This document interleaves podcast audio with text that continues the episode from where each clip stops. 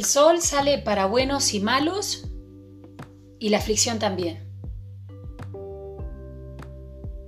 Hoy podemos hablar un poquito acerca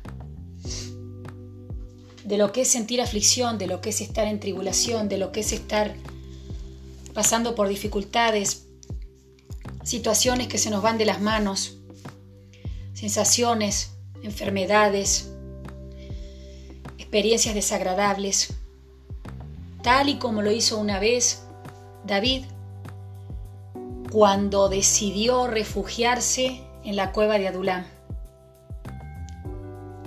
Tal vez te has sentido así alguna vez, tal vez te estés sintiendo así, viviendo un tiempo de aflicción. David había pasado por mucho, había tenido una fama inmediata, un matrimonio reciente, venía con un peligro de los filisteos, repetidos atentados contra su vida, para terminar convirtiéndose en un fugitivo, fugitivo por un tiempo indefinido. Así que decidió huir a la cueva de Adulam, que según los estudiosos y los teólogos estaba a unos pocos metros del lugar donde él había asesinado a Goliat. En esa cueva, él creyó que iba a encontrar refugio para él.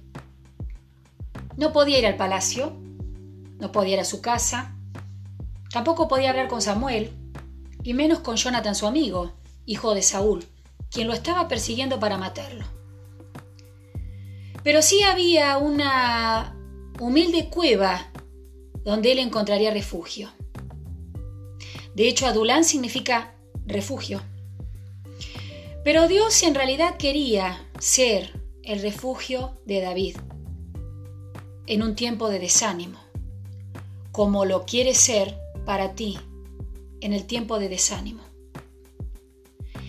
Y bueno, se juntaron con David, dice la palabra de Dios, otros más que estaban más deprimidos que él, más desanimados, más endeudados y muy amargados de espíritu. Todos estos llegaron a donde estaba David, donde estaba David abatido derrotado, perseguido y despreciado. Muchas veces nos pasa eso. Estamos mal, afligidos, deprimidos, enfermos, y hay gente que quiere estar con nosotros, que quiere recibir algo de nosotros, que quiere convivir con nosotros, compartir con nosotros. Pero el problema es que ¿Qué les vamos a dar si nosotros estamos en aflicción? ¿Será bueno? ¿Será honesto? ¿O será ser hipócrita querer darle ánimo a otro cuando nosotros estamos en desánimo? Llegaron, dice, que a ser 400 hombres los que entraron en esa cueva, a los que David, estando, repito, desalentado, perseguido, abatido, derrotado, despreciado, David los alentó. Hombres que para David jamás hubieran sido útiles, pero que Dios sabía que él los iba a necesitar. Porque David llegó a pensar que no necesitaba a nadie. Pero resulta ser que esos 400 hombres se convirtieron en su ejército. Y él se convirtió en el jefe de ellos. ¿Cómo te sientes? Sí, ya sé. Seguramente me vas a decir que estás emproblemado, afligido, enfermo. Pero eso no te quita la autoridad, la unción que Dios puso en ti si hacemos caso a lo que la Biblia dice, que ya no somos carne, que nosotros ya no podemos vivir como sentimos, que nosotros realmente funcionamos porque Cristo vive en nosotros y porque ahora vivimos por la fe en el Hijo de Dios. Podemos seguir alentando a otros podemos seguir hablando a otros, podemos seguir animando a otros, porque no nos hemos dado cuenta que cuando entramos en tiempos de aflicción y de crisis y de tribulación, se está mostrando el Padre de misericordia hacia nosotros y el Dios de toda consolación. Me gustaría llevarte a 2 Corintios, capítulo 1, del versículo 12 en adelante. Bendito sea Dios el Padre de nuestro Señor Jesucristo, Padre de misericordia y Dios de toda consolación el cual nos consuela en todas nuestras tribulaciones, para que podamos también nosotros consolar a los que están en cualquier tribulación por medio de la consolación con que nosotros somos consolados por Dios. Porque de la manera que abundan en nosotros las aflicciones de Cristo, así abunda también por el mismo Cristo nuestra consolación.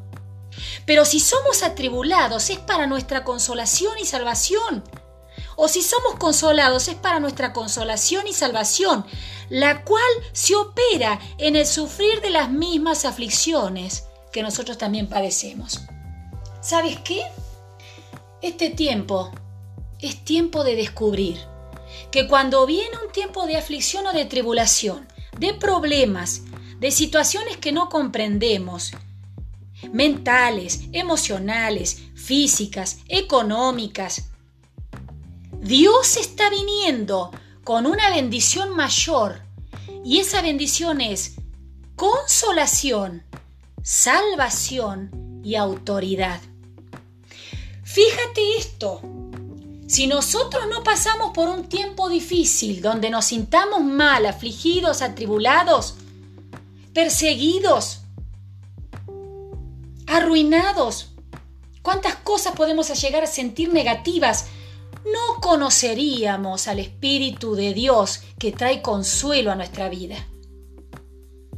Y no conoceríamos la salvación. A veces las cosas que duelen nos hacen crecer y madurar. Y no solamente mentalmente, espiritualmente. Crecemos en sabiduría. Y no solo eso, viene otro regalo no solo es el regalo del consuelo, no solo es el regalo de la salvación, no solo es el regalo de la misericordia de Dios hacia nosotros, sino que nos da una investidura para poder consolar a otros que si no fuésemos afligidos, jamás podríamos conocer el espíritu de consolación y ese espíritu de consolación jamás podríamos ministrarlo. Qué hermoso. Yo sé que me vas a decir que es horrible el tiempo que estás viviendo. Y por experiencia personal te podría hablar muchas tribulaciones que me han tocado vivir. Pero ¿sabes qué? He descubierto que mientras las fuerzas negativas vienen de un lado a querer abatirte, por tres caminos más viene la salvación, la consolación y la investidura de autoridad que te ha sido reservada y la unción. Damos gracias a Dios porque sabemos que solo los que están afligidos serán consolados. Entonces, persevera. Esta tribulación es pasajera pero tiene un eterno peso de gloria. Sigue adelante creyendo. Esto no es para muerte, esto es para vida. Esta aflicción te va a preparar para algo, para poder ayudar a otros, para poder ser empáticos, para poder comprender a otros, para poder ayudar, para poder ministrar, para darte un nivel nuevo de autoridad que solo Dios te puede dar. Viene un tiempo nuevo